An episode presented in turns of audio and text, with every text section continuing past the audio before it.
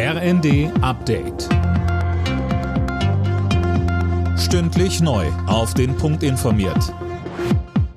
Ich bin Gisa Weber. Wird es in der EU doch noch eine gemeinsame Linie geben, was Corona-Einreisebeschränkungen für China-Reisende angeht? Nach der ersten Beratung vergangene Woche hat die neue schwedische EU-Ratspräsidentschaft das Thema noch einmal auf die Agenda gehoben. Zuletzt hatten Spanien, Frankreich und Italien im Alleingang Pflichttests für Passagiere aus China eingeführt. Das erste Mal in 100 Jahren ist es im US-Repräsentantenhaus nicht gelungen, im ersten Wahlgang einen neuen Vorsitzenden zu bestimmen. Trotz der Mehrheit seiner Partei in der Kongresskammer gelang es dem Republikaner Kevin McCarthy nicht, eine einfache Mehrheit von 218 Stimmen hinter sich zu versammeln. Nach drei gescheiterten Versuchen wurde die Wahl vertagt. Ohne neuen Vorsitz kann das Repräsentantenhaus die Arbeit nicht aufnehmen.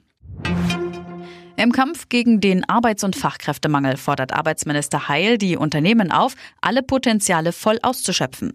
Im ZDF sagte er am Abend, dass es unter anderem ein Umdenken hinsichtlich der Beschäftigung älterer Menschen geben muss. Die ganze Mentalität, dass man Beschäftigte über 60 zum alten Eisen packt, die können wir uns ökonomisch nicht mehr leisten. Ich mache es mal in Zahlen. Wir haben jetzt zwischen 60 und 64, 61 Prozent Beschäftigungsquote. Wenn wir das auf 70 Prozent steigern könnten, wären das zusätzlich 700.000 qualifizierte Arbeitskräfte, die wir schon haben, mit Erfahrung, mit Ausbildung. Und das ist genauso ein Potenzial, das wir angehen werden. Wenige Tage nach seinem Tod ist der brasilianische Fußballstar Pelé beigesetzt worden. Zuvor hatten mehr als 200.000 Fans Abschied genommen. Seine letzte Ruhe findet der Sportler nun auf dem höchsten Friedhof der Welt in der brasilianischen Stadt Santos nahe São Paulo. Alle Nachrichten auf rnd.de